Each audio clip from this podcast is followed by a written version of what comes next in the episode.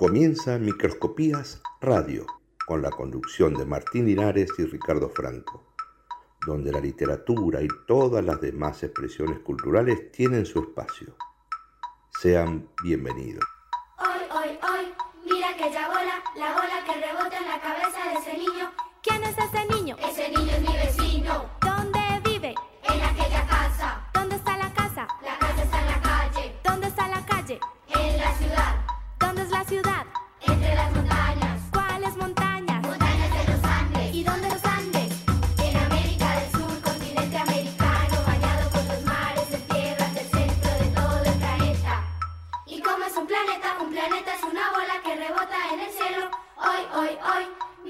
Aquella bola, la bola que rebota en la cabeza de ese niño.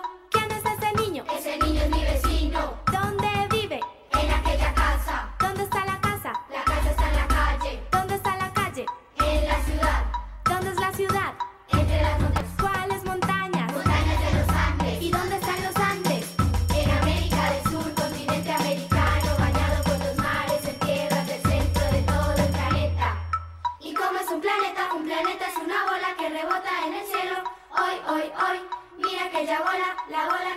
En la cabeza de ese niño.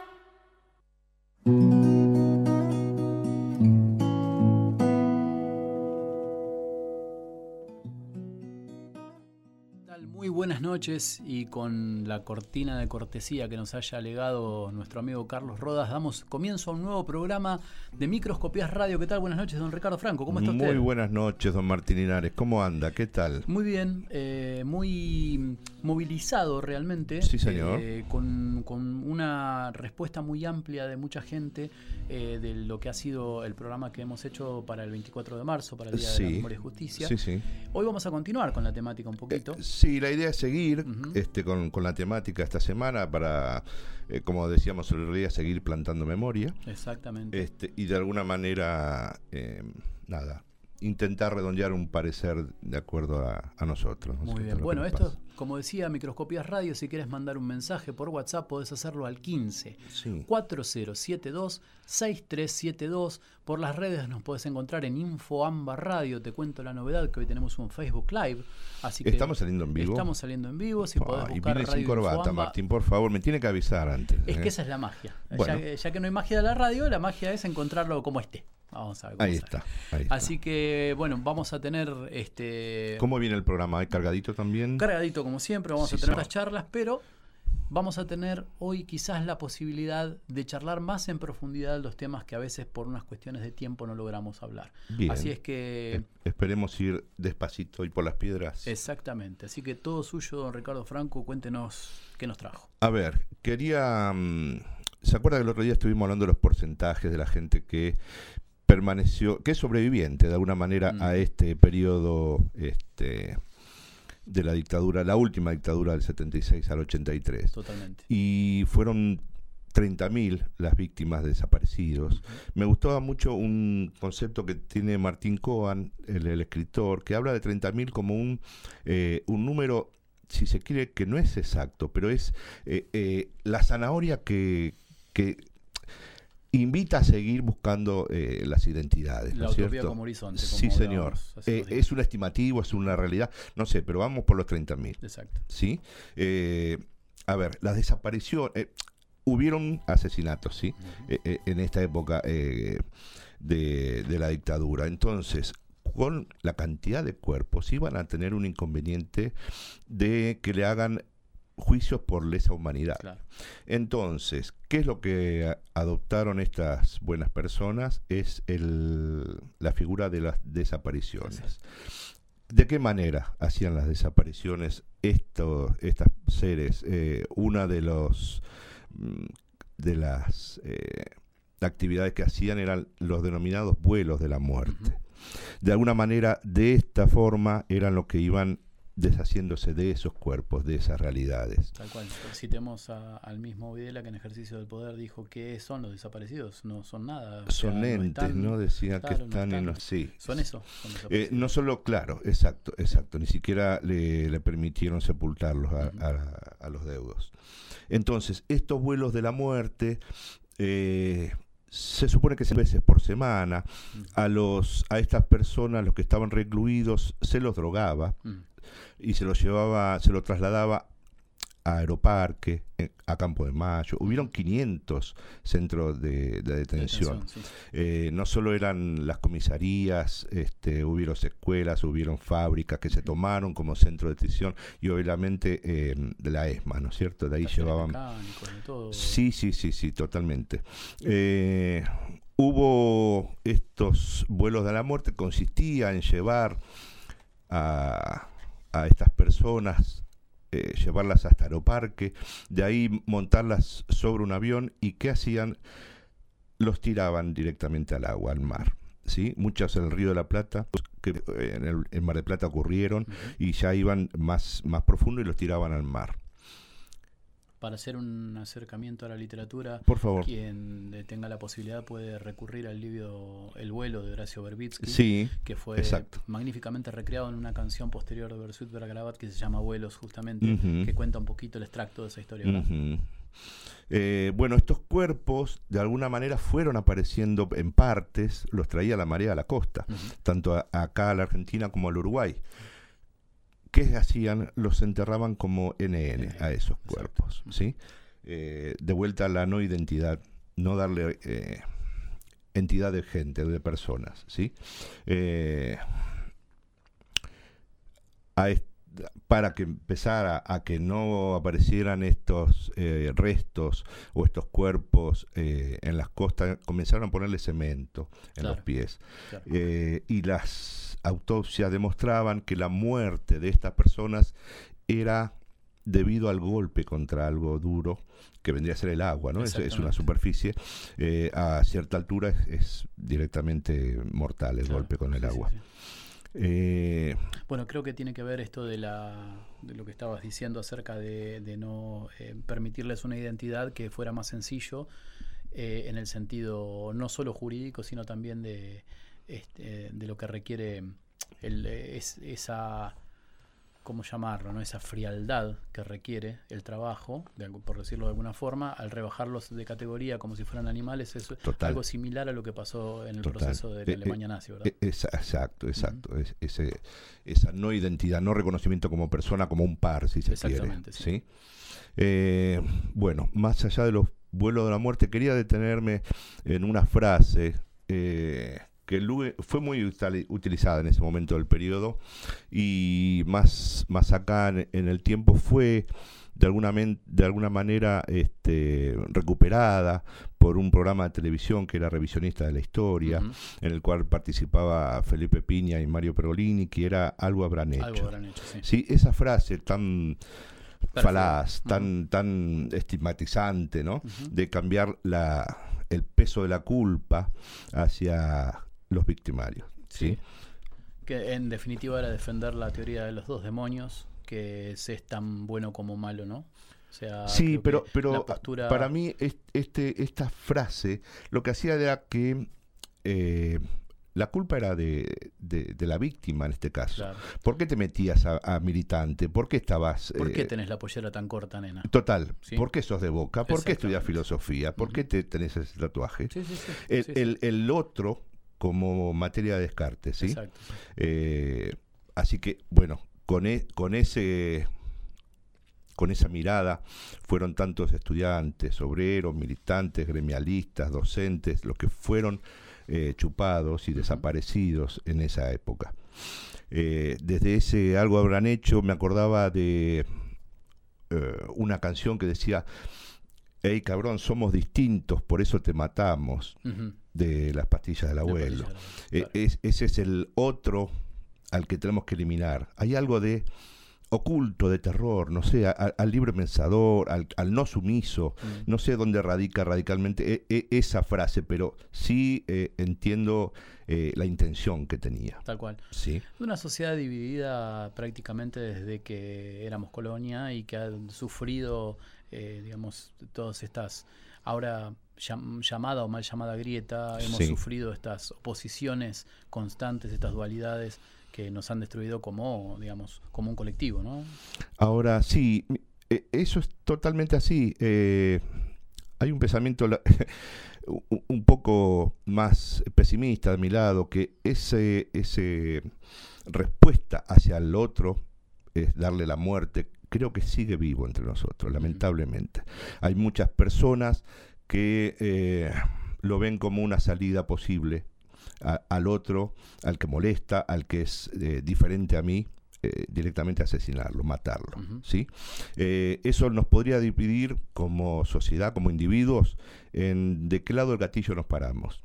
Desde el que se siente del colectivo de que es capaz de levantar un arma contra otro humano, y después están los otros que eh, eh, permanecen del otro lado de- del arma, donde ven el orificio de salida de la bala. De alguna manera, los, mm, estos primeros que son capaces de blandir este, el, el arma, para nosotros, los que estamos de alguna manera en otra pereda, ellos van a seguir siendo para nosotros hombres de hierro. Exactamente. Y eso lo grafica muy, muy claramente tomando una canción extractada, según dijera él, ¿no? De Bob Dylan, pero llevándolo a la realidad argentina. Blowing the Wind. Exactamente. León Gieco, entonces, en versión de... Este es de Javier Calamaro con León Gieco.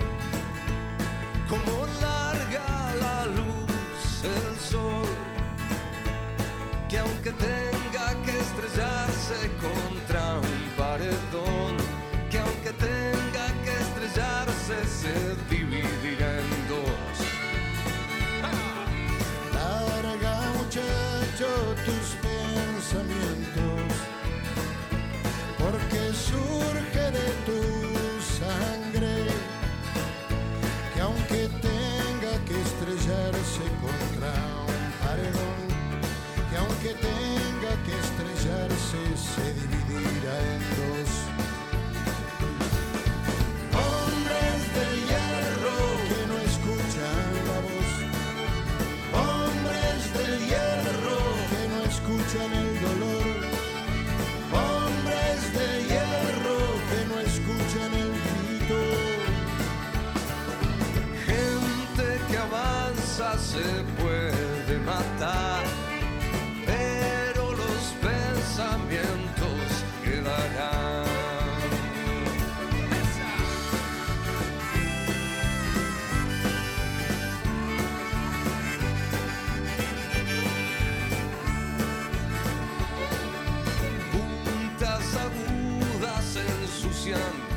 Cielo como la sangre en la tierra. Y dile a esos hombres que traten de usar a cambio de sus armas la cabeza. Larga muchacho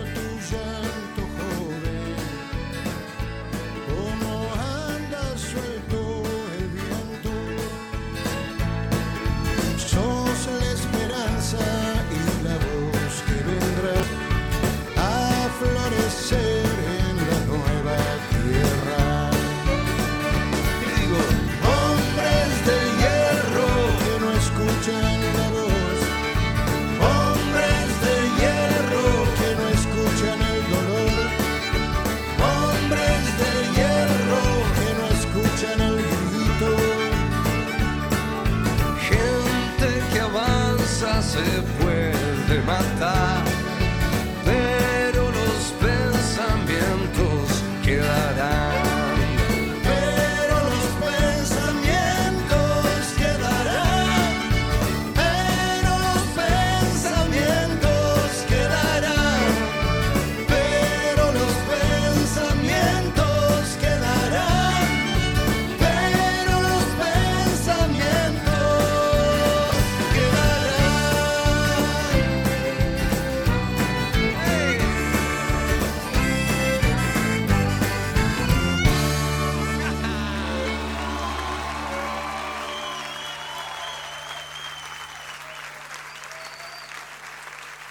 Gieco, señoras.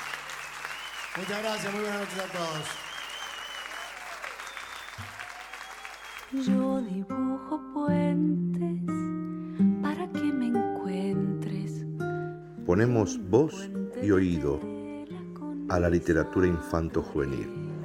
El puente y el vínculo lo propone María Fernanda Massimiani. Esa brillante, puentes de madera con de cera. Piedra Libre, María Fernanda, detrás de un libro. Puentes levadizos, plateados, cobrizos. Y esta gente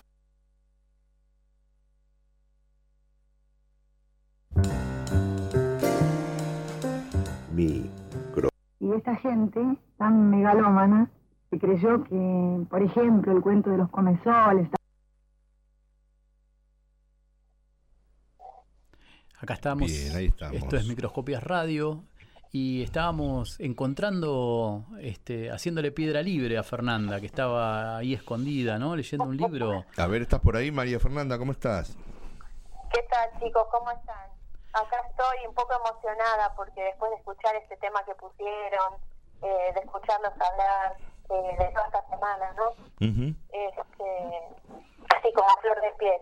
Este, pero bueno, acá trayendo la literatura infantil a todos los temas, ¿no? Y bueno, la censura también llegó a la literatura infantil. Eh, De hecho, día con... Sí, decime. o- ocupó un lugar muy importante, ¿no? La literatura infantil, digamos, este, todas las prohibiciones que, que hubo. Exactamente, porque por ahí, como hablaba Ricardo recién, de las armas, ¿no es cierto? Ujú. Para esa gente, seguramente del otro lado, los que tenían armas eran los que tenían un pensamiento, un deseo de libertad, eh, la palabra. Eh, entonces, quizá eso es lo que querían terminar, ¿no es cierto? Y la literatura infantil llega a los chicos. Sí. Y, y bueno, qué mejor que tener a los chicos dormidos, a los chicos sin ningún deseo de esto, ¿no? De estos tan, tan peligrosos. Tal cual. Eh, que, bueno, Elsa Bornemann, que es la escritora, mi escritora preferida, que, que es la autora de Puentes, que es la cortina de esta, de esta columna, eh, ella también también sufrió, sufrió esta censura. Eh, bueno, les, les voy a contar que ella nació en febrero de 1952 y falleció el 24 de marzo Mira. de 2013. Así que es algo medio que me dio escalofríos cuando, Sí. cuando caí en eso, ¿no? Claro. Este, bueno, ella en el 75 publica un libro eh, con librería El Fausto. Un elefante ocupa mucho espacio. Seguramente eh, lo habrán escuchado nombrar. Este, con 15 cuentos, 15 cuentos que hablaban de libertad, de amistad, de solidaridad, de justicia. Eh, pero este libro es un quiebre en la obra de esta autora Sí. eh, porque en, dos años después eh, es censurado.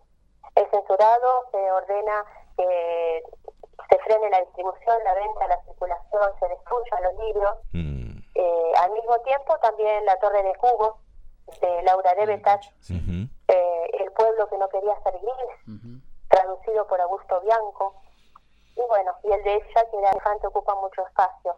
Eh, eh, de este libro eh, tenemos acá yo- un, mensaje de la voz de la autora, del Ajá. sabor nomás, Sí, que quisiera que presentes, Martín. Es un documento este, sí, tal cual. este audio. Eh, queremos eh, enviarle un agradecimiento a Radio Futura, que es 90.5 de La Plata, y particularmente al periodista Carlos Saade por permitir que María Fernanda muestre este documento eh, en trabajo sobre la autora Elsa Bornemann. ¿sí? Vamos a, a ello, ¿crees? ¿Escuchamos? Sí, sí, sí, sí. Dale. Muy bien.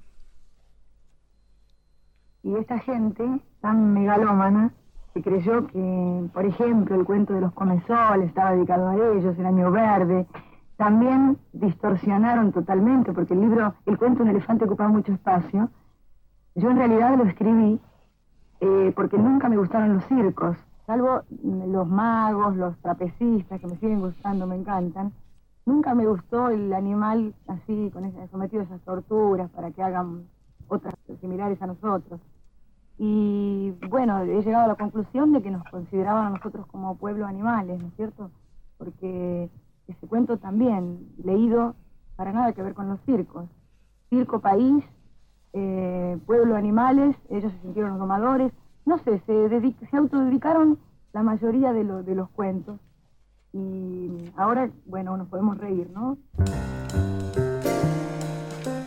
Y es más o menos como hablábamos la vez pasada, Fernanda, que mm, muchas veces solamente los, los títulos, quizás los censores ni siquiera comprendían exactamente el, el lenguaje que se utilizaba y qué debían, en todo caso, cercenar y qué no, según sus parámetros. Creo que caía un elefante por cualquier cosa, ¿no? Claro, no, no, no. Eh, yo creo que por eso comencé con esto de, de las armas que ellos veían en las palabras y el pensamiento. Eh, porque esta autora no escribía para dañar a alguien o para hacer ella, eh, no sé, reventar un país. No, ella escribía literatura con sus pro- propios ideales. Hablaba de la libertad, hablaba del amor, hablaba de, de poder. Pero eso es lo, parte de la vida. Pero esta gente, claro, buscaba eh, finito, buscaba que los niños no piensen. Eh, esta autora quedó totalmente dañada después de esto, porque ella no lo hizo adrede, ella escribió sobre lo que creía. Y tuvo problemas de salud, eh, no podía dormir, se despertaba de 2 a 5 de la mañana, eh, le pasó de todo y hasta dejó de escribir un buen tiempo por todo esto. Eh, después retomó la escritura y escribió una novela que se llamó Dylan Bambulín o El último mago. Esta no se la, por la, con la misma editorial. Ajá. Esta no, No fue sí, sí, se la revisaron, se la Ujú. revisaron y no encontraron nada. Pero si ustedes leen esa novela, esa- novela, tiene los mismos valores. Habla del poder, habla de la libertad, habla de lo mismo. Nada más que esta vez se encargó de hacerlo un poquito más difícil. Claro. Nada más. Porque es lo mismo, es lo que uno quiere transmitir. Son valores que, que, que, que trascienden todo. Eh, yo traje acá dos pedacitos muy cortitos para que vean Dale. de lo que hablaba. Si tenés ¿no? ganas, sí, cómo no. Bueno, un elefante ocupa mucho espacio, comienza así.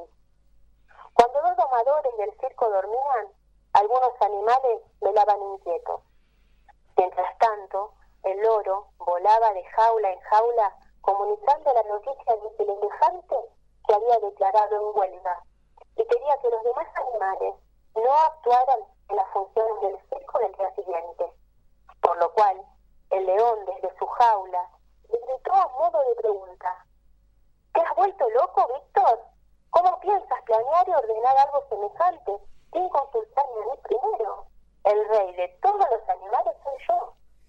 Mientras tanto, una sonrisa irónica y desenfrenada de parte del elefante se escuchó en la oscuridad de la noche, acompañada de la siguiente exclamación.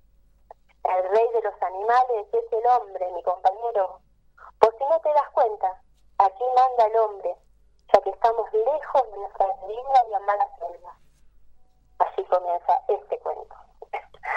Eh, es muy la- es, es un poquito largo, así que después si lo quieren buscar, vale Sí, la pena. sí, vale la Vale pena. la sí, sí, sí, pena. Totalmente. Y si me das un segundito, un segundito más de otro de los cuentos que van a hacer en canción y se los cuento. Estas Dos líneas nada más. Se llama El Año Verde.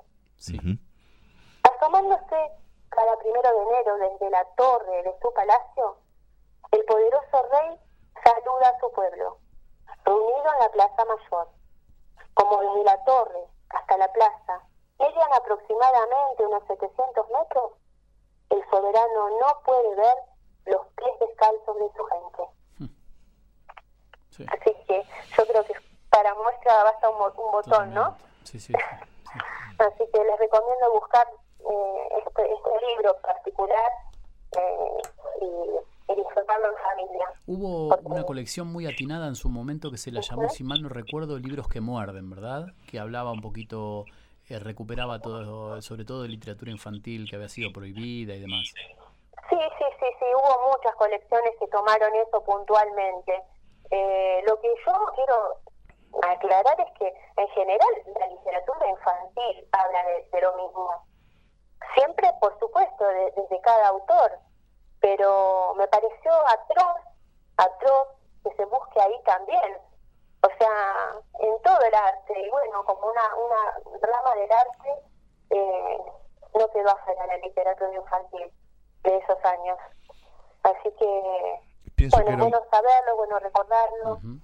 este, No, nada, eh, pensaba, vos misma lo habías dicho, que era mm, eh, la literatura infantil de los chicos, ¿no es cierto? Que, que por qué prohibirla y quizás porque es la nueva generación que está que está llegando, ¿no? Eh, claro. De alguna manera es este, anestesiar un poco el pensar.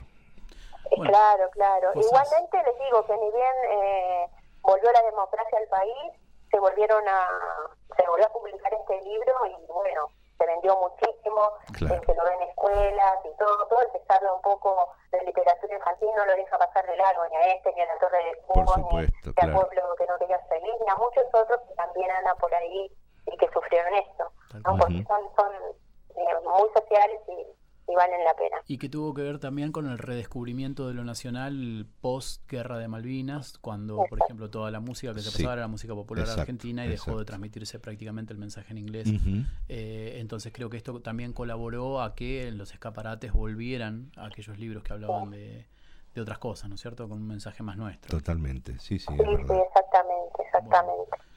Así que Bueno, eh, es algo muy, muy interesante, Fernanda, lo, lo que estamos hablando. Te agradecemos muchísimo también por conseguirnos este documento sobre el Saborneman. Ujú. Eh, yo creo que eh, me incluyo dentro de la gente que calculaba que tenía que ver este, con un mensaje oculto en, en- en cuanto a, la, a no la única democracia, o sea, perdón, no a la última dictadura, porque esto fue escrito previamente, pero sí a las distintas dictaduras que habían venido cercenando al país Exacto, históricamente, ¿no? exacto. Eh, Claro. Creo- yo eh, era de las personas que en- entendía que también estaba escrita en esa clave, así que es no, muy- lo que lo que se habla es de un, pensa- un pensamiento muy grande, grande como un elefante.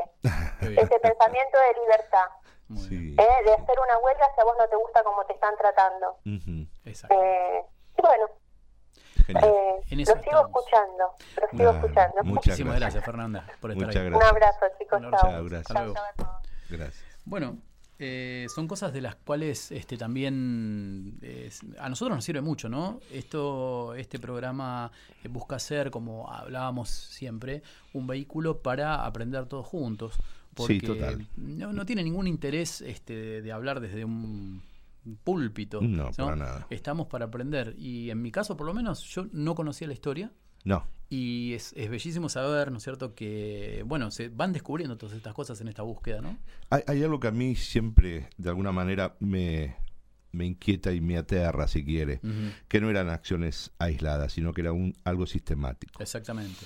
Entonces, eh, eso es lo que de alguna manera este, a mí me da cositas. Y es que cuando un instrumento de fuerza la, la emplea la, este, quien está a cargo de cuidarte, eh, la cosa se cambia. ¿sí? Totalmente. Vamos y volvemos en unos instantes Sí, mientras nos acomodamos para ¿Cómo que no? nos cuente eh, sobre, esta, eh, sobre esta vuelta, digamos, a, a nuestro lenguaje. Sí. Eh, quiero que hagamos hincapié en las cosas que bailábamos, en las cosas que tomábamos como un mensaje ñoño, Ajá. pero que tenían mucho más sentido. Dale. ¿Le parece? Vamos. ¿Cómo no?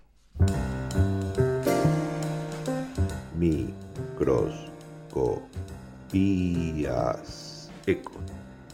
Radio. Ecos. Microscopías. radio. De una página en blanco.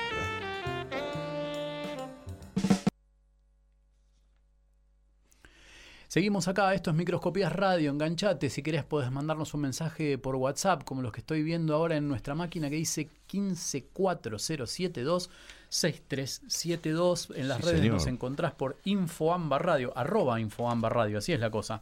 Me permite Eh, dar unos datos por que favor. me quedaron eh, para re- nada para traer a la memoria de lo que pasó el miércoles con esta increíble profesora Eve Garro Sí, eh, y acerca de los cuadernos de Rawson. sí. Que nada, quiero dar el- los teléfonos a donde pueden acercar si, si gustan de alguna información o algo, porque están buscando lo- las identidades, quiénes fueron esos autores de Perfecto. los poemas, ¿no es Sí, cierto? Eh, si me permite, voy a dar el teléfono de la Subsecretaría de Derechos Humanos del Chubut, 0280 4426 266. Repito, 0280 4426 266.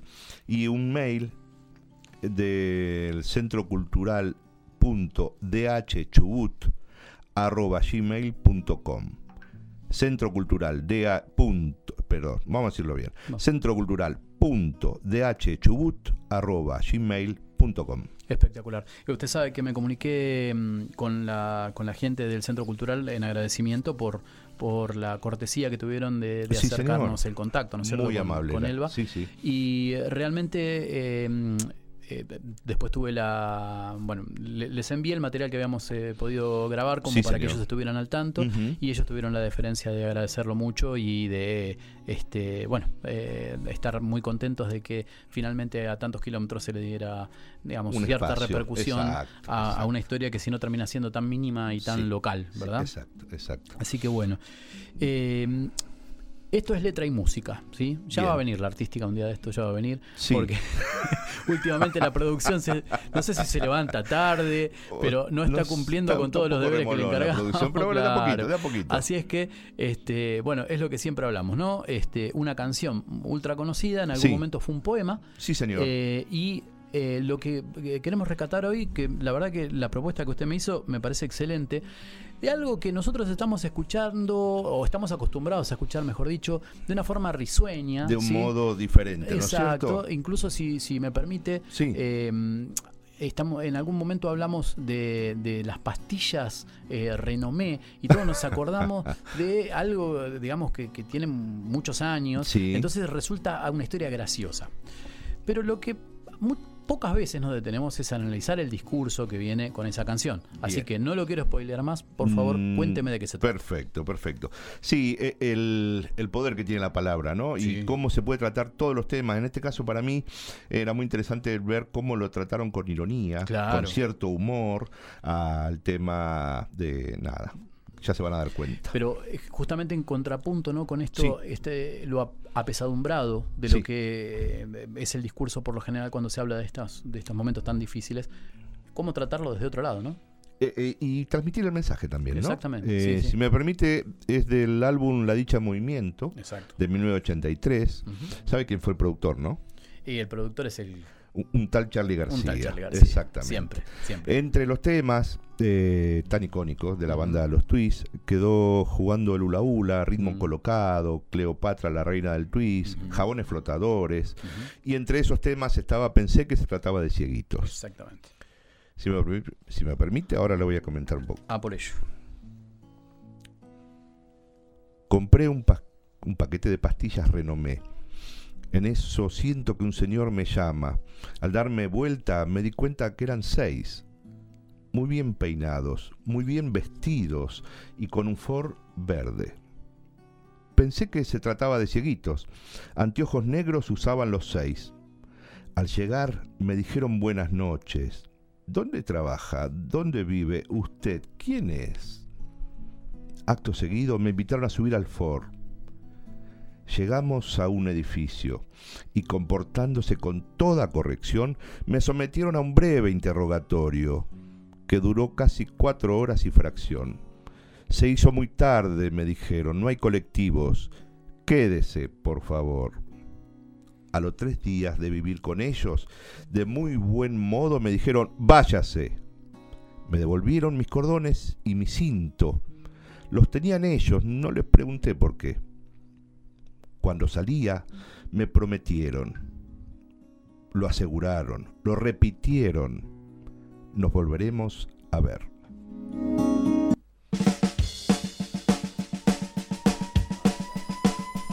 Oficial, llama el móvil. Documentos, por favor. A ver, todos contra la pared. Rapidito contra la pared. Fernández, apúrese. Dos, uno, tres, va. Era un sábado a la noche, dije viejo aprovechás, sos joven y me fui al cine a ver una de terror. Salí a la calle, paré un taxi y me fui. Por ahí bajé en Sarmiento y Esmeralda, compré un paquete de pastillas Renomé. En eso siento que un señor me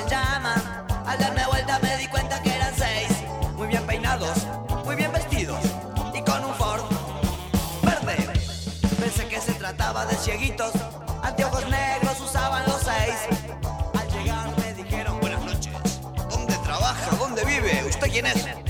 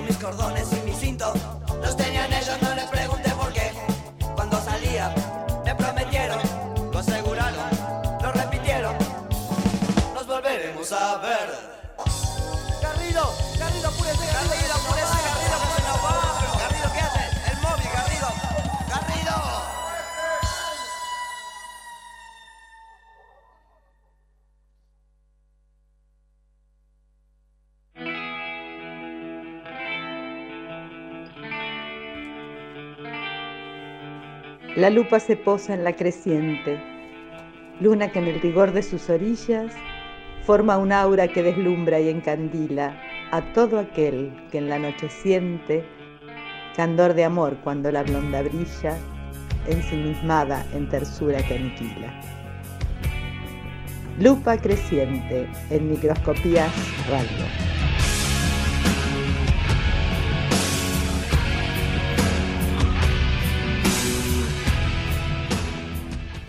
Los caramelos.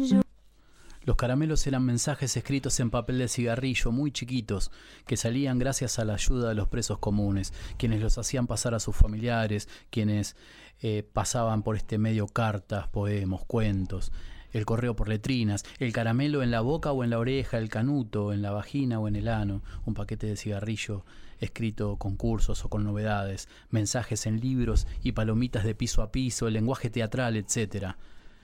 Débora de Antonio en Represión y Resistencia en las cárceles de la última dictadura militar argentina, abril 2008, Centro Cultural de la Cooperación. Comunicado número uno de la Junta Militar, 24 de marzo de 1976. Se comunica a la población que a partir de la fecha el país se encuentra bajo el control operacional de la Junta de Comandantes Generales de las Fuerzas Armadas. Se recomienda a todos los habitantes el estricto acatamiento a las disposiciones y directivas que emanen de la autoridad militar, de seguridad o policial, así como extremar el cuidado en, en evitar acciones y actitudes individuales o de grupo que puedan exigir la intervención drástica del personal en operaciones. Para Pascua habrá 400 libertades. Los del pabellón 11 tienen puertas abiertas desde la semana pasada. Los montos raptaron a un oficial de la 9 y le exigieron bajo amenaza de boleta que nos trataran mejor. Están haciendo submarinos en los chanchos. El de la 232 estira.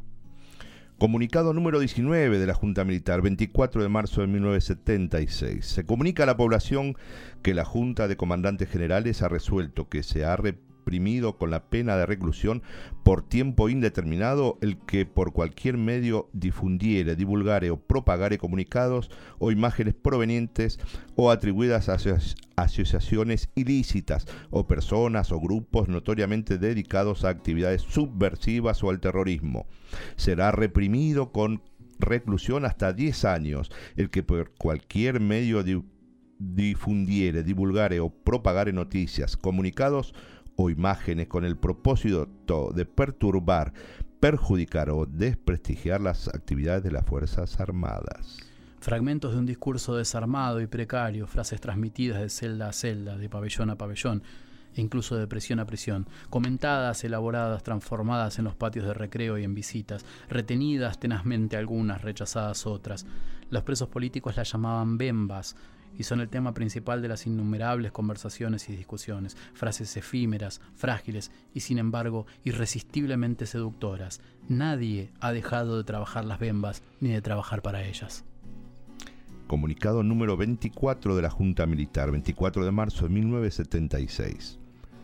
Se recomienda a la población abstenerse de transitar por la vía pública durante las horas de la noche, a los efectos de mantener los niveles de seguridad generales necesarios, cooperando de este modo con el cumplimiento de las tareas que las fuerzas en operaciones intensificarán a partir de dicha oportunidad. Pidgin se le suele hablar, se le suele decir a la mezcla de dos idiomas que son incomprensibles entre sí, pero que sin embargo empiezan a tener una cercanía tal que eh, empiezan a, correr por un mismo camino. Eh, son solamente formas de discurso, ¿no? formas discursivas de cómo este, un discurso oficial habla de determinada forma, comunica de determinada forma y eh, ejerce la presión de determinada forma y después el otro discurso, el subversivo entre muchas comillas, entre Totalmente. Eh, el discurso que, digamos, eh, está buscando su continuación, dos dialectos. ¿sí? Nosotros Sí. que nos ocupamos mucho de la literatura tenemos que buscar eso. Eh, estas formas, estas, que, digamos, eh, van siendo equilibradas dependiendo de qué sector las nombre y cómo van perdiendo esa relación de equilibrio cuando el Estado empieza a hacer esa fuerza formidable para destruir a los menos poderosos en ese sentido. Ambas, eh, ambos discursos, digamos, dan he- hechos de palabras. Eh, el significado es completamente otro y la- el vocabulario también lo es. Pero de alguna manera es un argot o es algo que eh, tiene esa diferenciación entre los grupos que estamos hablando. Tal cual. Eh, bueno, tiempos, tiempos durísimos, tiempos de, de no poder hablar en voz alta. Eh, No reunirse en la calle, no poder más de dos personas. Eso me acuerdo yo de tiempos de esconder libros o Ah, sí, quemarlos. sí, sí, ni hablar. Eh, yo voy a hacer una, una pequeña, una pequeñísima, un pequeñísimo comentario al respecto de lo Por que favor. se pasó en, en mi, en mi casa. Eh, por distintos motivos que no vienen al caso comentar, eh, mi padre se tuvo que ausentar del país. Eh, ausentarse en forma oficial y volver en forma no oficial, ¿no es cierto? Porque, eh, bueno, en este caso comento solamente que eh, mi, mi papá era gremialista y eh, eh, había entrado en esas famosas listas. Ujú. Eh, entonces eh, hubo un montón de cosas que más allá de eh, ser de la persona en sí, del desaparecido en sí, toda la familia, todo el contexto familiar, todas las amistades, todos los eh, lo, lo que corría por ese momento y todo lo que vino después Sí. Fue un sufrimiento constante que no se limitó solamente a esos siete años, siete años macabros, sino que se ha continuado a lo largo de la historia Era argentina. el horror permanente a que no vuelvas a casa. Exactamente. Entonces cuando las frases de nuestros viejos, ¿no? Eh, ¿Te llevas el documento? Sí, ¿Sí? sí, sí, no sí, podés sí, estar en la calle No. sin tu documento. Totalmente. Y estas tantas otras cosas que ahora por ahí se nos fueron pasando. Volvemos a los números de los que hablábamos el otro día. Eh, Sí, por favor. El 55% de la gente, de los habitantes de nuestro país al día de hoy, de los nacidos en Argentina, el 55% nació en democracia. Es una belleza poder decirlo. Pero ¿qué pasa? El otro 45% tiene que encargarse de contar la historia tal cual fue. Total. ¿sí? Sin, sin eufemismos, sino este, eh, presentar lo que... Ni, ni revanchismo, Ni ni, odio, es mostrar lo que sucedió, las racias, este control de, de los documentos, el terror por... eh, yo me acuerdo de los operativos, que, que uno salía a la calle y estaban tirados en, en lo que en ese momento eh, eh, era la construcción de los asfaltos por casa, me acuerdo, tirados en los pastizales soldados apuntando a una casa, este, porque lo iban a chupar a alguien. Vamos a hablar en un, en un momento con Ileana Gómez Gavinoser, que es la que nos cuenta mucho acerca de cine, y le vamos a preguntar puntualmente Sí. este, sobre una película que ella dirigió, este, que, que tiene que ver también con esto, Mire. más allá de que hablemos de otras cosas. Mire, no habíamos hablado del tema. Exactamente, cuando yo te vuelvo a ver, es un libro... Acá traje la novela que está inspirado este mediometraje que Exacto. Eliana. Muy bien, bueno, cosas en las cuales no es necesario ponerse de acuerdo. Eh, gracias por estar allí. Eh, qué groso Ricardo, casi la canta, dice mi mujer. Ah, pensé que se trataba de cieguitos. Muy bueno el programa como siempre, está contando. Bien. Eh, estaba- no, me, no me di cuenta si lo estaba bailando. eh, yo siempre, yo tarareo y, y bailo, no puedo hacer otra cosa. bien. Cuidemos la democracia, dice Fernanda, escalofríos de escuchar a Ricardo y los comunicados. Ay, ¿sí? sí. Eh, bueno, fuerte, gracias. De eso se trata. No, nosotros no conducimos un programa de tinte político, pero cómo no hacer política cuando estamos hablando de cuestiones tan, tan duras, ¿no es cierto? Y así que, bueno, vamos a, vamos a cambiar un poquito el tema, así que vamos con un pequeño separador, volvemos y seguimos hablando un poquito de lo que nos gusta, de la literatura y sus muchos matices.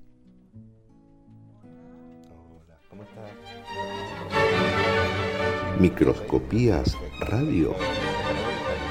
Un antiguo camino por descubrir.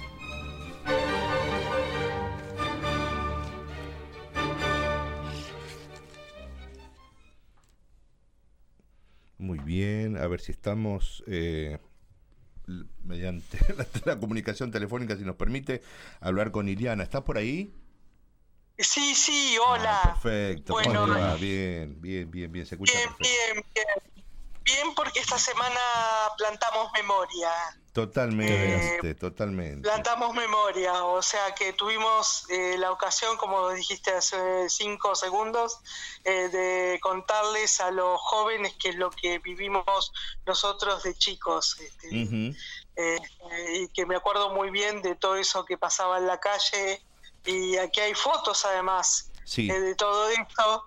Y, este, y algunas personas tienen un poquito de, de Alzheimer, me parece, de olvidos. Este. Alzheimer quiero decir- selectivo, ¿no? Eh, Sí, sí, Alzheimer colectivo, que es bueno, eh, que fue bueno el eslogan, este, plantamos memoria.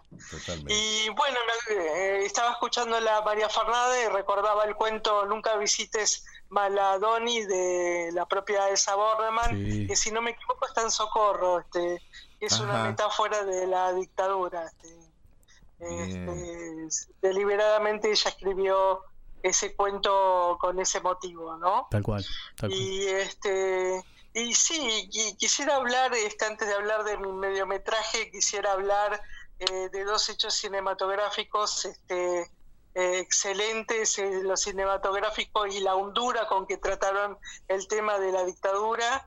Eh, fueron dos películas, un corto de animación que ganó ayer el Cóndor de Plata a Mejor Ficción, eh, que lo hizo una de las chicas de Rama. Este corto fue precandidateado al Oscar este año. Eh, estuvo entre los 35 cortos finalistas, después no quedó en la rueda final. El corto se llama Un oscuro día de injusticia y narra el último día de Rodolfo Walsh. Reconstruye el último día de, de Rodolfo Walsh, que salió a la calle Sí, a enfrentarse con la muerte. sí, total. Este, y bueno, es un corto excelentemente dibujado, guionado, este, y que habla con Honduras de este último día de la vida de nuestro querido escritor, este, que con valentía este, representó al país. este. Tal cual, Total. tal cual. Y la otra película es La larga noche de Francisco Santis, que la recomiendo muchísimo. Es una película del 2016 basada en una novela de homónima de Humberto Constantini, Sí. dirigida por Andrea Testa y Francisco Márquez, que hicieron su primera película. Una gran película, este, con una andura para tratar el tema. Bueno, ve- venía de la literatura de Humberto Constantini, ¿no? Y este y, y la ver- y la versión cinematográfica es exquisita este realmente llevó el, el cine llevó con toda la angustia todo el terror todo todo lo que se veía en las calles de noche. Este este es una se trata de un hombre que recibe eh, un mensaje este, que tiene que alertar a un matrimonio que iba a estar desaparecido.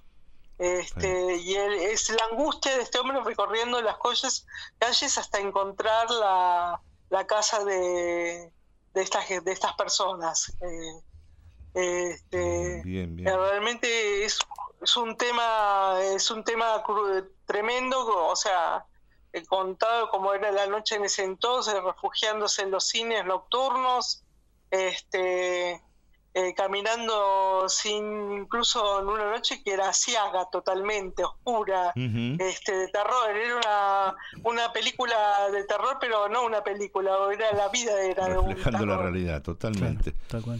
Eh, Y ¿qué- realmente sí. eh, la película te hace sentir todo toda esa angustia este eh, por pasar por esos escollos durante la noche para llegar con el mensaje, ¿no? Este, es una película cinematográficamente impecable, con actuaciones impecables y con un tratamiento del tema muy hondo, ¿no? Repetí por favor los títulos de, del corto de animación y del largometraje, así si alguien lo quiere buscar en las redes. Sí, estos eh, dos hechos cinematográficos los podemos buscar en Cinear. Ah, perfecto. En este, La larga noche de Francisco Santis, por, de, dirigidos por Andrea Testa y Francisco Márquez y Un oscuro día de injusticia de Julio Azamor y Daniela Fiore. Daniela Fiore forma parte del colectivo de Red Argentina de Mujeres de la Animación. Eso es lo que ella Eh, decía Rama. Claro. eh, sí, Exactamente, que yo estoy incluida en el grupo. totalmente. Este, este, y la verdad que dichosa festejamos el hecho porque se dio a conocer un tema del país y fue representando al país este corto sobre los derechos humanos a, a Estados Unidos. Tal cual. Eh, quería, Así que quería preguntarte algo que Sí. tiene que ver con, con la historia de- eh, del cine argentino, ¿no? Hace muy pocos días se eh, celebró también un nuevo aniversario del Oscar que se le entregara en su momento a la historia oficial. Pero eh, lo, lo que yo comentaba a título propio, no, no, no quiero con esto cargar a, a- a nadie, pero mm, digo, eh, probablemente las formas en las cuales se trató el tema de los desaparecidos, eh, si bien en ese momento fue eh, un contexto político, digamos, que necesitaba de ser oído, eh, probablemente a mí se me ocurre, y lo digo a título personal, que eh, probablemente fue tomado como una forma un poco liviana, teniendo en cuenta las formas que se, se pudo contar a posteriori cuando ya la democracia estaba más instaurada. Como producto... Lo que pasa que lo que pasa que este, en cuanto al premio, eh, yo creo que Hollywood tenía el antecedente de una película que se rodó en Chile Sí, eh, que se llama Missing con Jack Lemmon tal cual. y Cici Spacek. Sí. Este eh, tenía ese antecedente de esa película que había calado mucho en el público norteamericano, así que como que además este a mí me contaban incluso este años más tarde que en Estados Unidos se sabía lo que pasaba acá Claro. y en Latinoamérica. Y este, como que los norteamericanos están empapados. Y cuando yo a lo mejor presento la película en Estados Unidos, es como que la reciben con. Por- porque, sí, eh, bueno, como diciendo, los argentinos están tomando conciencia de lo que les pasó. Claro. Este, eh, porque en- eh, afuera se sabía incluso, este, también me contaban que, por ejemplo, cuando fue el mundial, este, los, los periodistas y la gente se acercaban a los periodistas extranjeros a, a- a justamente a darle a conocer lo que estaba pasando. Sí. Se aprovechó el mundial para para, para hacer correr la voz y este y los periodistas volvían a sus países y contaban lo que estaba sucediendo en Argentina Ujú. y que por eso después le dan el premio Nobel a Peri- Pérez Esquivel Claro, cual. porque Totalmente. no, claro. Así que este no fue muy muy asiago, muy muy oscuro, muy tremendo. Para mí el, el fútbol a lo mejor dio un dio un aire de alegría en medio de una tormenta muy oscura, pero en realidad también fue, sirvió para tapar este, los problemas. Sí, sí, totalmente. o sea, o sea, estaba dirigido. Lo que pasa es que la gente eh, usó el mundial para justamente acercarse a los extranjeros Claro, claro. y pedir ayuda. Y pedir ayuda es lo mismo que pasó en la Segunda Guerra Mundial. Este, al principio no se sabía de los ataques contra la colectividad judía Tal cual. y este y, y de a poco este el- se iban comunicando con los extranjeros para y después un poquito recién en el 40 41 se supo la lo que estaba pasando con la colectividad y Totalmente. de lo o sea fue un poco posterior de empezar la guerra este. Me lo contaba una sobreviviente del holocausto al que le corregía el libro Claro.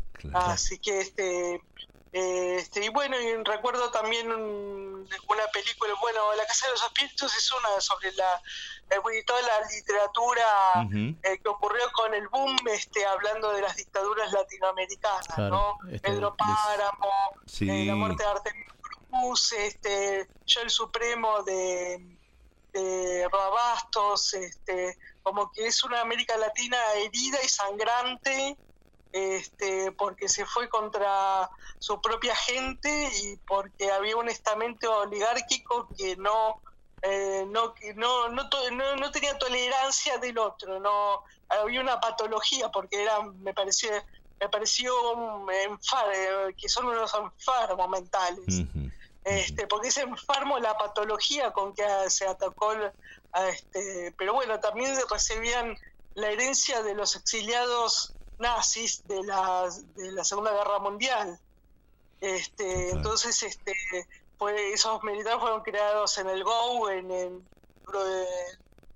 instituciones que, ay, instituciones, en grupos armados que, que obedecían a Alemania y en- a Italia eh, durante la Segunda Guerra Mundial. Tal cual. Así que es una herencia muy larga. Incluso hace poco eh, justamente volví a ver Notorious de Hitchcock y Notorious Sí. habla de los grupos nazis que se establecieron en Brasil. Sí. Esto como Odebrecht. Odebrecht es una eh, compañía, por ejemplo, de la época, del, año 44, Ujú. eh, que, que de acá de acá o ayudaban a Europa o cuando cayeron se quedaron acá ayudando a las dictaduras, ¿no? Claro. Este, Sí, Así sí. que es un tema muy complejo y que abarca más lo global que de lo que uno piensa. E- Eso que hablábamos de, de- de acciones eh, por sistema, ¿no? Que era, que era algo i- ideológicamente pensado. Quería llevarte un poquito, ahora estamos muy cancheros. Sí, sí, sí, por favor, por favor. Yo, por ejemplo, este, cuando fui docente del EMAC de Cultura y Retórica y de Letras Clásicas, este, mm, Cultura y Literaturas Clásicas, yo les proyectaba eh, las películas de Cacoyanis, que, los mitos estaban prohibidos durante la dictadura militar eh, griega. Sí, este, sin embargo, esos, esos mitos para re- metaforizar todo lo que pasaba en Grecia en ese momento. O sea que siempre, el cine siempre fue este, eh, metafórica o directamente hablando un, este, un- una buena advertencia, un, un, un buen canal artístico de solución de conflictos incluso Tal cual. este, porque devela, el arte está develando eh, líneas, puntas, maneras de maneras de, de entender la realidad o de accionar con la realidad. Este, el arte siempre fue un vehículo de libertad, ¿no? En, en ese total, sentido. totalmente. Sí, sí, de comunicación y de libertad. Y a eso creo que era lo que le temía a esta gente. Sí, eh, hoy... No entendía nada, porque no, no entendía nada, porque dejaban pasar cuadros, me contaban No, por los supuesto. pintores, Sí, el criterio no era entendían que era en una burla a los militares y no se daban cuenta. Y después totalmente. eh, por una comita se este, eh, asesinaban a alguien. Así que Tal cual.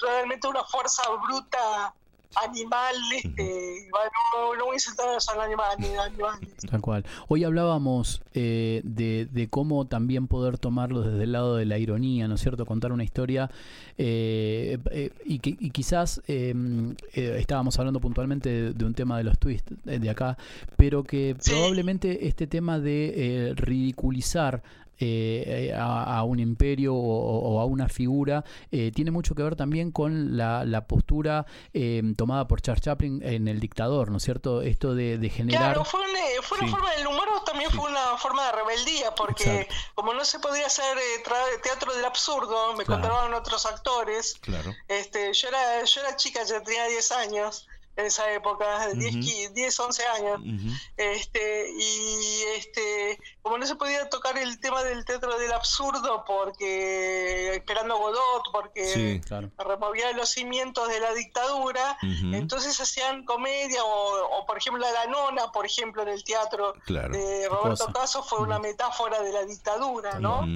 este, total.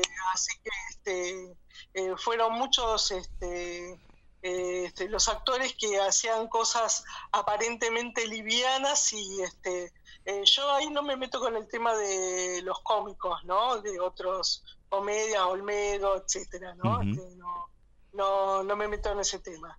Este, Es que, claro, no eh, es que claro, eh, eh, hay, hay una realidad también, ¿no? En estos años eh, tan difíciles hubo, eh, también por una cuestión de, de seguir moviendo al país, hubo una producción de contenidos o justamente de cosas que, no, que carecían bastante de contenido y que tenían que ver este, con el entretenimiento probablemente. Y tal vez también en los primeros años de democracia, también esta cuestión del famoso destape y el, intentar contentar a la gente que venía tan triste tampoco colaboró tanto en el sentido, ¿no es cierto?, de fijar los, los, los, horrores o las, porque cómplice de, porque era idiotez este, al servicio de, de tapar este, una situación que se estaba viviendo. ¿no? Totalmente. Pero después... Este, está bien que yo no me puedo poner, en la, no los puedo juzgar porque... No, no, este, Porque no, o sea, me acuerdo el caso de Claudio Lebrino, por ejemplo. Claro.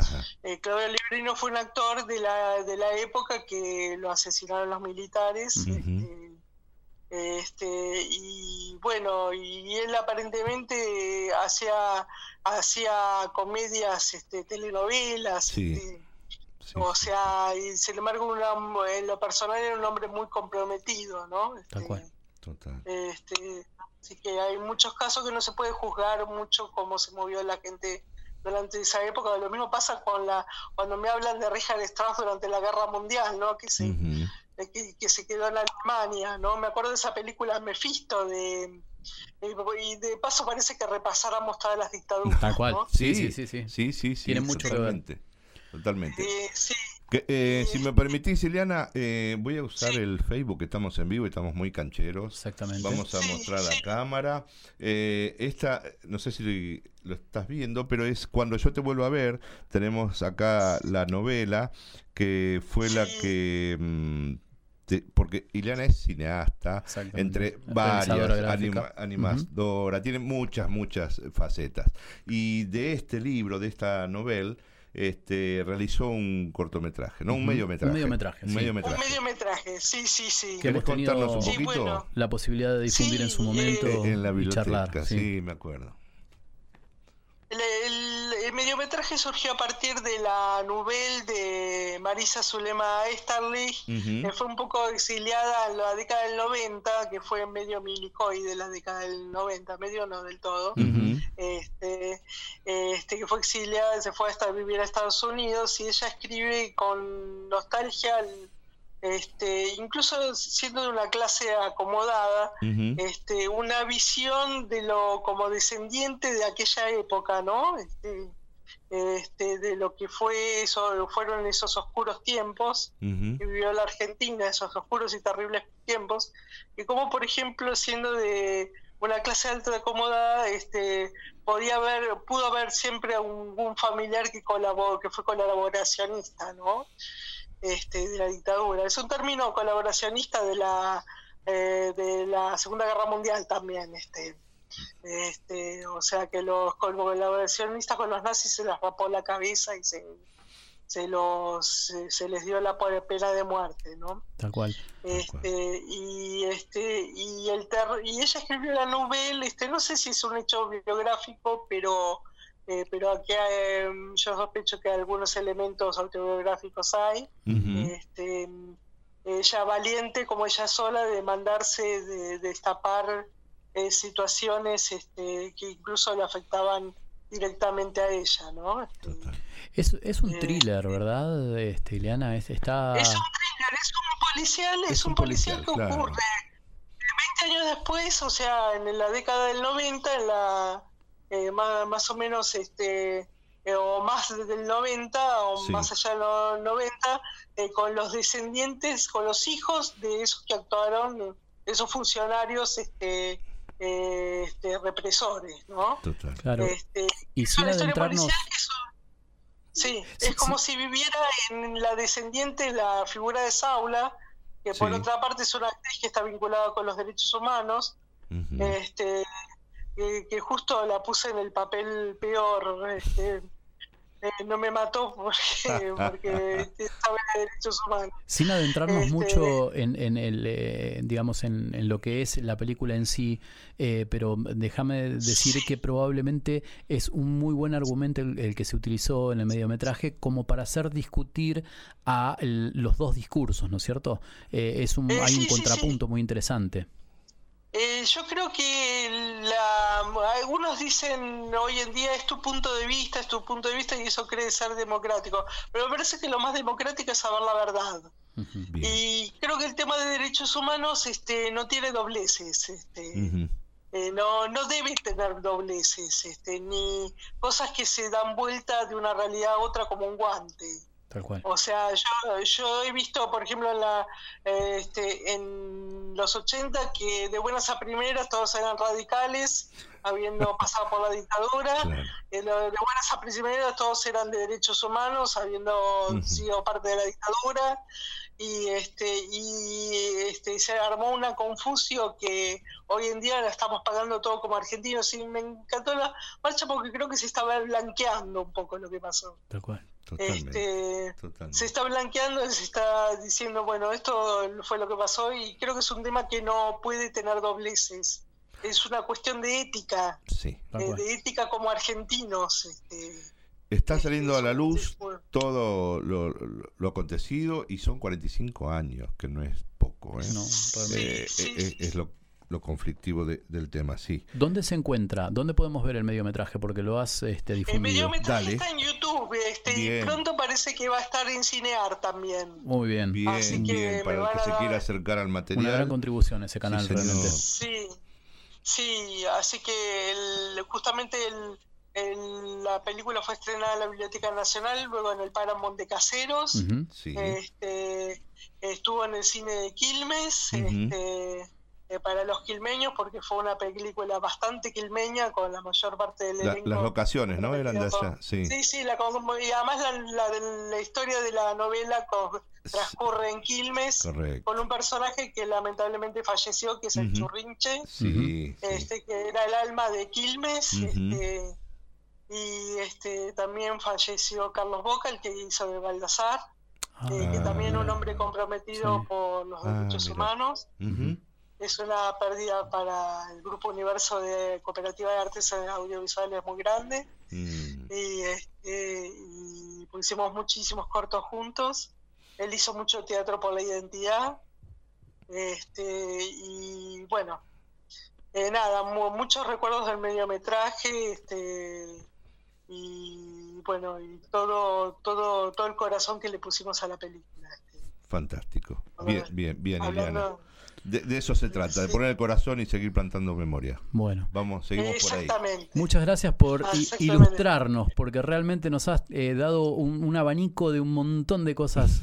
Y yo, yo trato de anotar siempre y- e ir buscando después a posteriori cuando terminamos las charlas. Sí, y un corolario, no tenerle miedo al cine hondo, porque hace pensar, nos hace reflexionar sobre nuestra realidad y sobre nuestro pasado, sobre nuestro presente y sobre nuestro posible futuro. Totalmente. Así que no tenerle miedo, por supuesto uno tiene algunas veces una comedia para distraerse un rato, pero, Totalmente. eh, totalmente. pero no, no, no esquivarle al cine profundo porque ese cine profundo como la historia oficial, Kamchatka, este, eh, La larga noche de Francisco Santis, y Ujú. Garayo Lindo y todos dijeron con creces lo que tenían que decir. Bárbaro. Liliana, muchísimas gracias por estar. Gracias, Liliana. Un abrazo Seguimos la grande. semana que viene. Cómo no, un saludo. Gracias. estés muy Buenas noches. Microscopías es un programa que te cuenta qué está pasando en la literatura local. En cuanto cuenta, cumple con cada común contorno, contando al contado con cuanta claridad pueda contarse, sin contar con cúmulos y cúmulos de creciente cadencia, constancia y carencia de cuánto quisiera contar cada quien, cómo y por qué, cuánto como señora, cuánto tenga y cuánto cuente como si no cantara. Microscopías Radio. Contamos con vos.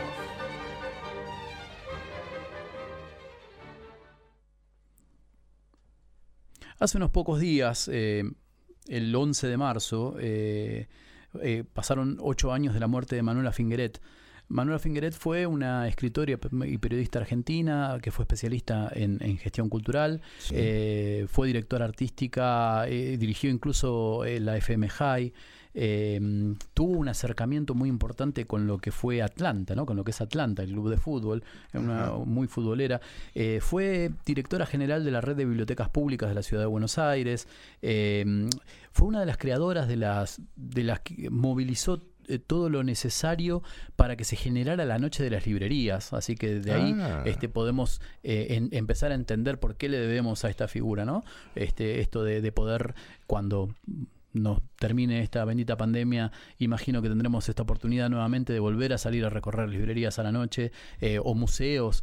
Este, Usted tiene mucha imaginación. bueno, nos dedicamos a la literatura, así que hay que creerlo, ¿no es cierto? Es un futurible, diría mi vieja profesora de lengua y literatura, a quien recuerdo con tanto cariño. Eh, No recuerdo su apellido, pero la recuerdo con cariño. Fue también columnista de Caras y Caretas, eh, coordinó la Casa del Escritor. eh, bueno, lamentablemente eh, a los 67 años falleció, víctima del cáncer, pero con muchos libros de poesía este, en su haber. Y de ahí decidimos tomar, rescatar una de esas poesías leídas por ella misma, en esta costumbre tan sana creo que tenemos de los autores leídos por sí mismos. Sí, señor. Eh, entonces vamos a escuchar en palabras de Manuela Fingeret algo acerca de, como ella lo titulara, Plaza de Mayo, esquina Madres. Calecita sin sortija de los jueves, pañuelo tatuado, una vuelta quiero digo y otra más, hasta amanecer cachete en mano redonda como la luna. ¿Arrastran con pies y manos rumbo fijo? No. Una vuelta quiero digo, una vuelta más y otra más, creciente nunca de sombras. Calecita sin sortija menguante, el lado oscuro de la luna, una vuelta quiero, digo, una vuelta más, el pezón colgado en cada nombre derrama leche en la plaza. Mayo de madres, pañuelo en el mástil, blanco de años de espera, dando vueltas y vueltas. Calecita sin sortija, llueva o truene, sin rumbo fijo, a las tres en punto. Quiero, digo, una vuelta más. Murmullo de nombres, perder el rumbo, sí. Una vuelta quiero, digo, una vuelta más y otra más. La sortija en la calecita, menguante y creciente. Plaza de Mayo, esquina Madres, Manuela Fingeret.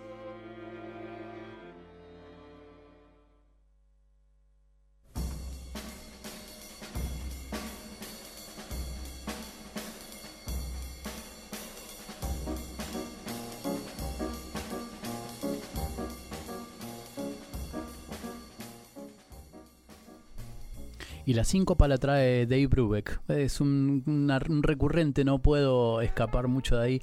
Eh, Está muy bien. Un día, un día vamos a dedicarle un programa al jazz. ¿Qué le parece? Sí, cómo no, Hay una no. gente, hay una gente muy amiga que, que estaría dispuesta a venir a, a engalanar con su, con su Bueno, tocar. ¿Qué le parece parece? ¿Sí? fantástico. ¿No lo ve bien? Me parece fantástico. Pepe nos dará el ok, ¿usted cree? Bueno. Parece que sí. Hoy no le ponemos cortina porque hoy es un invitado.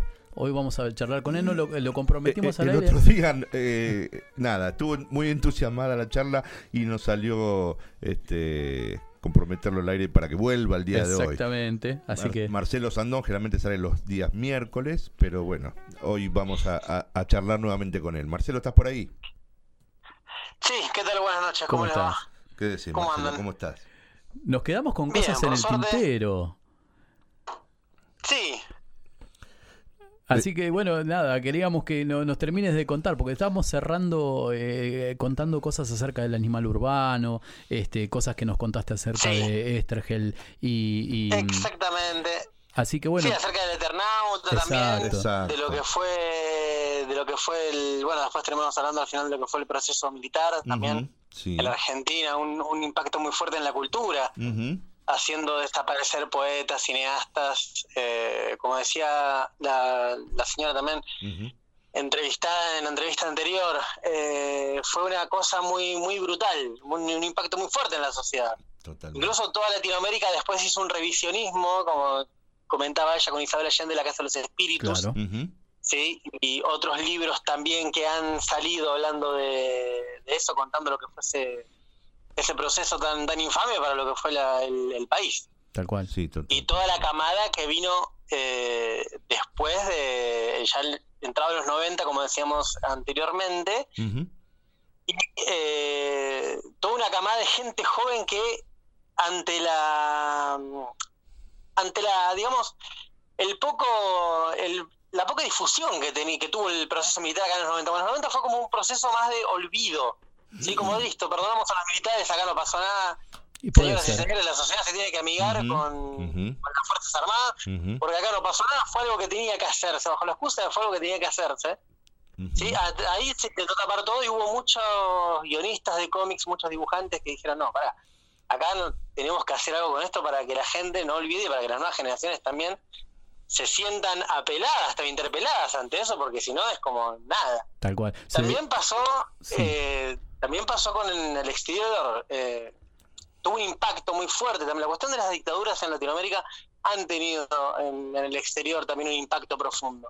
es verdad que. Alan Moore, A ver. Eh, eh, es verdad que esto que estabas diciendo que en los, en los años 90 hubo como digamos una este un vaciamiento del discurso, Sí, ¿no? algo y de- también de las ideologías. de las ideologías este, tuvo también Sí. mucho que ver con esto sí, del básicamente un vaciamiento en todo sentido, un De vaciamiento desde sí. la cúpula del gobierno mismo del contenido, un vaciamiento de dinero importante, o sea, se privatizó sí, todo. total, total. sí, de, Está de bien, dinero vino no- todo un proceso de, de mecanización, digamos, de, de computación, ¿sí? Porque empezamos a importar computadoras, todo se automatizó. tal cual. Pero No, bueno, pagamos el costo después. de dinero nosotros no hablamos porque somos literatos y lo- de dinero no no no, lo no que hay, menos no hay. Entonces no sabemos hablar. Pero sí, lo- seguro. lo- a lo que te quería llevar eh, tenía que ver con esto de, a- de- de- vos eh, en el otro día hablabas sobre la figura del animal urbano, ¿verdad? Y eh, Sí. Una de las cuestiones que probablemente en los 90 fue como una, esta contracara, esta contraposición de discurso, la llevó mucho el rock barrial, que en algún momento se lo denominó rock chabón y demás, también en un Sí, intento de, de- de eliminar de su contenido, pero yo recuerdo puntualmente, eh, que son bastante de, de la zona, eh, un grupo que fue muy, muy conocido en los años 90, y lo digo de esta forma para la gente que no está habituada a hablar de rock, que fueron los Caballeros de la Quema, y en un recital multitudinario que, que se diera en el año 96, este, que tenía que ver justamente con los primeros 20 años de, la lucha de las Madres de Plaza de Mayo, eh, en medio de la euforia del recital, Sí. eh, Iván eh, Noble, el cantante de Caballeros de la Quema, dijo, miren a sus costados. Entonces cada uno, como, como en la misa, miró a los congéneres, ¿no? a los cercanos. Y le dijo, un estadio como este, de 30.000 o más personas, son lo que prendieron fuego estos hijos de puta, disculpe la palabra, ¿no? Pero Sí, creo que viene al lugar. Entonces creo que en ese sí, momento, seguro. en ese momento, uno eh, puede llegar a tomar una real dimensión de lo que significa, ¿no es cierto?, la cantidad de personas de las que estamos hablando, sean más o sean menos, este, que eso ya es una discusión aparte. Pero digo, eh, rescatar ese discurso de los 90 anti eh, lo que vos venís contando de, del- de, digamos del vaciamiento Sí. de ideas es, es muy importante verdad eso se lleva también al, al cómic sí, tal cual. Es que el rock justamente es una forma de, de expresión muy fuerte, porque el rock viene de, el rock viene de la calle básicamente. O sea, el, el rockero es muy de eso. El, el rockero en general me refiero. El rockero en general es alguien que ha pateado la calle, es alguien que está muy metido en, en lo que pasa en- a su alrededor.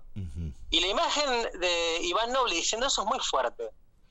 O sea, era, era un, un proceso muy, muy zarpado ese, porque vos te cruzabas con alguien por la calle el otro día no sabés si lo volvías a ver. ¿Sí? O sea, era muy, muy heavy. Era como, viste, no lo cobrabas real dimensión hasta ese momento. Y eh, me gustó ese gesto que, sea- que levantaste, Martín, el mirar a, a los ojos al de al lado. claro Eh, no es un anónimo. No no Eh, es uno cercano y es uno igual a vos. Y es que lo que hablábamos hace un rato, este, cuando hablábamos de los NN, es que el, el, eh, eh, reducir la categoría, digamos, de una persona a, a un animal o a un desconocido o algo de eso, les eh, a- los apoya en el discurso, digamos, de este de, de la Por desaparición. supuesto, por supuesto que es así. sí. Siempre hablando eh, más o menos Sí, de lo mismo. seguro. ¿Saben lo que me acordaba eh, Marcelo y Martín? Sí, Eh, me vino a la mente Mafalda y la imagen de que ella se rehusaba a, a tomar la sopa era eh, sí. era la imagen de la dictadura, lo impuesto. Claro. Era eso lo que se revelaba Sí, Mafalda, cual. eh, dicho por Quino, ¿no? Sí, a, a la manera de Quino, sí, seguro, con la imposición de la sopa, de que ella no la quiere tomar y por qué, y sobre todo el por qué, la pregunta. El por qué la tengo que tomar si a mí no me gusta, por qué yo tengo que aceptar algo con lo cual no estoy de acuerdo. De la Y frontera ella ideológica interpelaba para mucho allá. a la madre, simplemente le decía a la madre incluso que ella tomaba la decisión, la madre podía tomar la decisión porque era mayor que ella, más que por eso, por una cuestión de edad. Exacto. Claro. De Y poder, era, eh, era muy era muy violento eso también, ¿eh? era Ujú. muy violento tal cual. por parte de Quino. Era como una protesta, digamos, pasiva entre comillas, pero si sabías leer entre líneas, sí que es lo que manejaba excelentemente Kino, el humor entre líneas, es un discurso terrible. Es como, por ejemplo, si ustedes leyeron eh, Fahrenheit 451 de Bradbury. Sí, total. Es lo mismo, o sea, chicos, e- es, lo que nos está pasando ahora, pantallas cada vez más grandes, gente hipnotizada ante videos secuenciales que pasan todos en secuencia, no te dejan descansar un segundo. Eh, básicamente es eso, Bradbury ya lo predijo en la década del 50. Tal cual. Y Bradbury cuando escribió Fahrenheit, él contaba que las eh, máquinas de escribir en la biblioteca, creo que salían un centavo, le ponía una moneda de un centavo y podía escribir tal cantidad de páginas.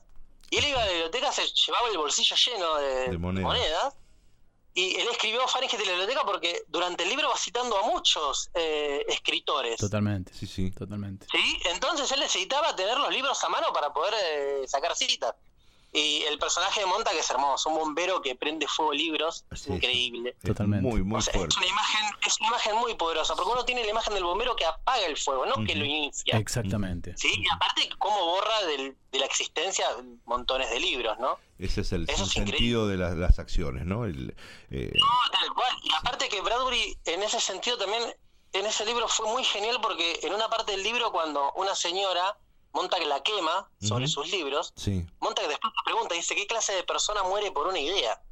Claro. O sea, Totalmente. una piña a la quijada, pero sí, sí, sí, sí, total, total. Totalmente. increíble, increíble. Es lo que, eso es lo lindo de la literatura, eso es lo lindo de, del arte, básicamente, que te permite expresarte en esos términos. El arte ahí como Sí, trinchera, ¿no? Resistiendo.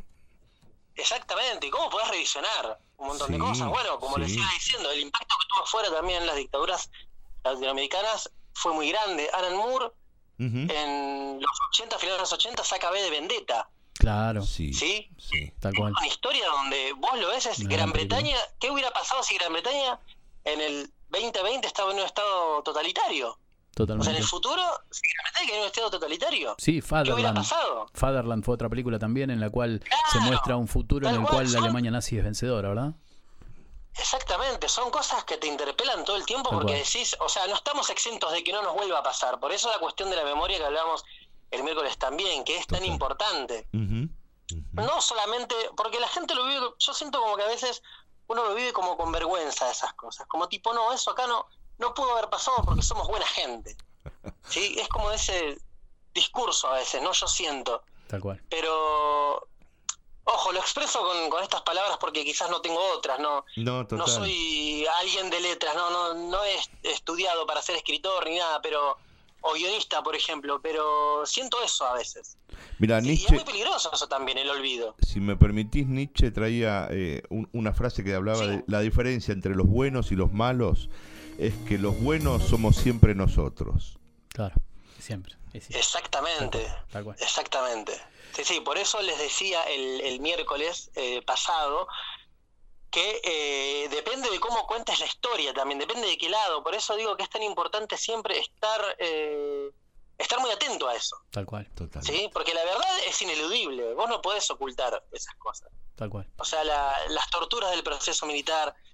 eh, loco, en, el, en la noche de los lápices desaparecieron chicos de 17 años, 18 años para reclamar el boleto estudiantil. Eh, Fue, una, fue muy violento eso, nos, nos sesgaron una generación completa. ¿Sí? Que, que, ¿Qué hubiera sido del país si esa generación hoy eh, hubiera existido? ¿sí? Si hoy estuviera con nosotros. Es una de las preguntas Eh, que nos, nos van a Es quedar una de las rondando. preguntas que no tenemos respuesta, exactamente. cual, y es cual. muy triste también que no tenga respuesta. Por eso justamente es tan peligrosa el, el olvido. La palabra olvido es muy peligrosa. Tal cual. Marcelo, Marcelo Sandón, te vamos a tratar de contar una, una pequeña historia ahora que tiene que ver con, un, con algo visual que Ricardo trajo y que tiene que ver con Genial. una forma de mostrar una historia a través de viñetas. Vamos a hacer el experimento de llevarlo a la, a la forma radial, pero tiene que ver con este justamente con las formas de contar que tiene la gráfica. Así que quédate un ratito, te agradecemos nuevamente mil veces. Sí, no, por favor. Una de estas no, noches- por favor, a ustedes. Una de Mil estas gracias por noches. la invitación. No, un gusto. Una de estas noches vamos a querer que vengas, así podemos charlar los tres largo y tendido. 13, Pepe. Este, y ya volvemos, este, nos ha son tantos a veces los contenidos, son tantas las Yo estaba cosas. mirando la hora, de sí, las- claro, y, y por más que hacemos esfuerzos, es muy difícil para nosotros poder cumplir con los horarios. Gracias por prestar orejas. Esto es Microscopias Radio. Quédate un ratito más hasta las 22.30. Mengua la luna su brillo de río. Lupa lupera cascabelera. Porque al fin se avecina en el frío y en el ritual de unas aguas serenas. Lupa menguante en microscopías radio.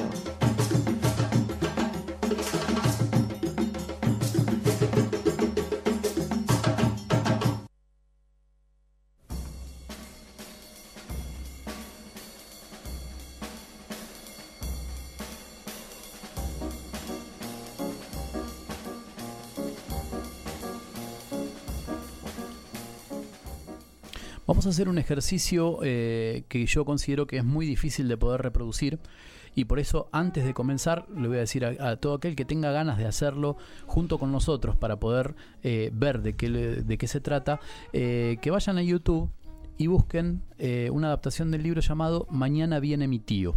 ¿Sí? Sí. Vamos a dar unos segunditos porque aquel que quiera hacer el ejercicio con nosotros creo que es muy eh, lo va a ayudar mucho a la comprensión de este texto que dice muy poco y muestra mucho. Sí, es totalmente visual y el impacto creo que está ahí. Pero Bien. bueno, vamos a hacer la prueba, ¿le parece Hagamos bien? la prueba. Cuénteme entonces.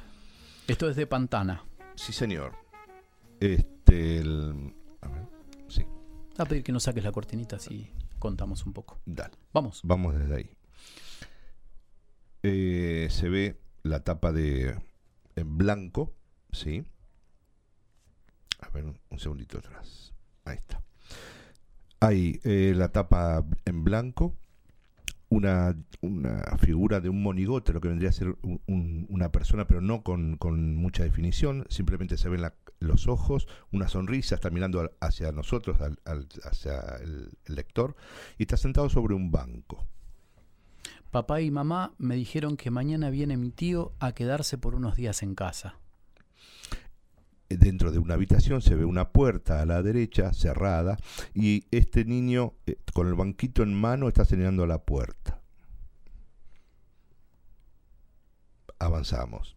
Eh, sigue esa puerta cerrada dentro de esta habitación y el niño está sentado en el mismo banquito con una sonrisa, ya no tiene los ojos, que después pude leer que del autor es para que tenga esa representación de que puede ser cualquiera este, este niño. Y una sonrisa en la, en la cara y dice, Genial. Así le puedo pedir que me enseñe a atajar penales. avanzamos. Está la misma puerta dentro de esa habitación cerrada. El niño está sobre eh, el banquito sentado con eh, un cuaderno en la mano. Genial. Así le puedo mostrar cómo me está yendo en la escuela.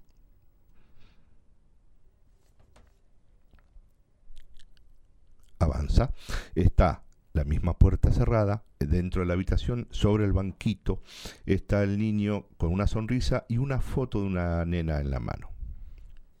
Genial. Así le puedo contar de la chiquilina que me gusta.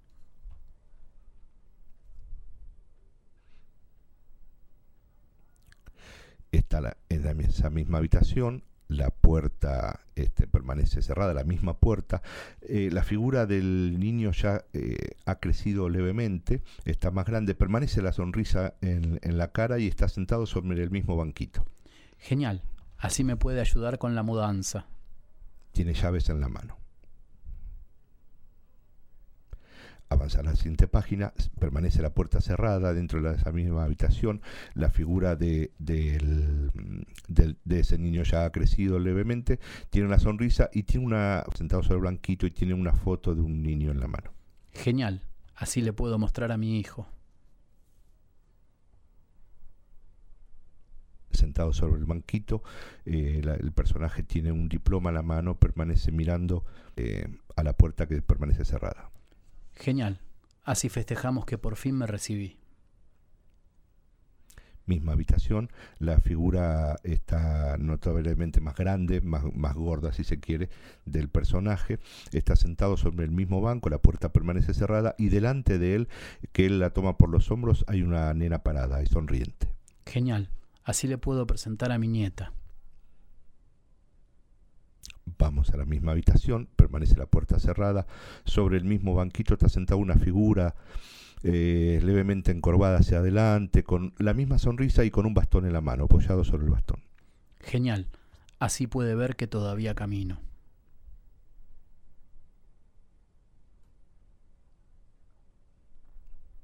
Última página. Permanece la misma puerta cerrada, el mismo banquito, pero ahora vacío. Este libro es para quienes, por causa de dictaduras militares, nunca pudieron llegar. Pantana, agosto de 2014. Pantana era un seudónimo que usaba Sebastián Santana y este libro fue escrito en Uruguay, eh, ilustrado por él mismo en el 2011 y él mismo lo llama eh, un libro de propaganda. Tal cual. Eh, Raúl Darío Abelenda envía un mensaje diciendo a los de la radio gracias. ¿Mm? Eh, creo que esta clase de temas este, nos toca a todos y, y son muy necesarios. Eh, le voy a pedir que por favor eh, cuente el epígrafe del libro, qué es lo que dice de este libro de Pantana. Hay veces que en un libro busca dejar algo de falsa escuadra, abrir una charla, inducir una conversación, expresar un problema. Este fue escrito en mayo de 2011, al otro día de que en Uruguay se votara en contra del proyecto que dejara sin efecto la ley de impunidad contra los crímenes de la última dictadura de ese país. Está ilustrado siguiendo los pasos del libro La Línea, buscando eh, retomar eh, hoy el camino que esa línea dibujara. Hay veces en que un libro solamente quiere dejar una pregunta a quien lo lea. Y para el cierre de hoy y el gustito de mis oídos, para cerrar con este tema tan duro, pero nunca dejar de, de tenerlo presente. Hay más mensajes, sí. Vamos a, a tratar de leerlos, a ver. Bien. Eh, a Rosana Pereira, Nancy Caroso, Daniel Fontana les gusta el video de Radio Infoamba. Qué bueno. Eh, sí, agradecemos muchísimo. Eh, mi hermana Lorena Linares dice, llegué tarde, pero acá va el rock de los 90 ayudó mucho a mantener la memoria de lo que pasó en la dictadura, por lo menos en gente de mi edad. Por eso hay que volver a escuchar, volver a ejercitar la memoria. 30.000 presentes hoy y siempre. Y estábamos hablando del Uruguay Sí, y de las tragedias que ellos también han vivido. Sí, Así que, qué mejor aunar memorias. ¿Qué le parece? Sí, señor. Vamos. ¿Nos vamos? Sí, sí, sí, sí, sí. En la semana próxima nos vamos con el 16. eh, no, es el 14, no 16. La semana próxima eh, vamos a, a volver a otro, a otro tipo de temas. Vamos a tratar de que la literatura nos enmarque en otras cuestiones, pero no podíamos dejar eh, pasar esta fecha sin realmente eh, acercar, digamos, este, todos estos puntos inconexos entre la literatura y la dictadura. En eso estamos, transitando el día a día. ¿sí? Argentinos y uruguayos juntos con la misma pasión. León Gieco y Agarrate Catalina. La, so- la cultura es la sonrisa. Muchas gracias. Agárrate, Catalina. Fuerte el aplauso para ellos.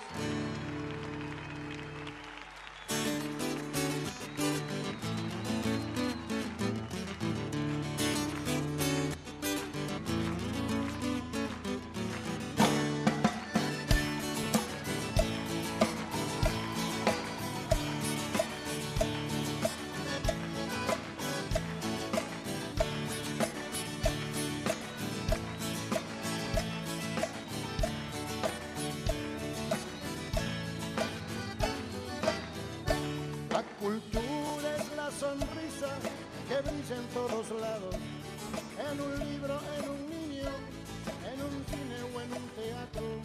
Solo tengo que invitarla para que venga a cantar un rato. Ay, ay, ay, que se.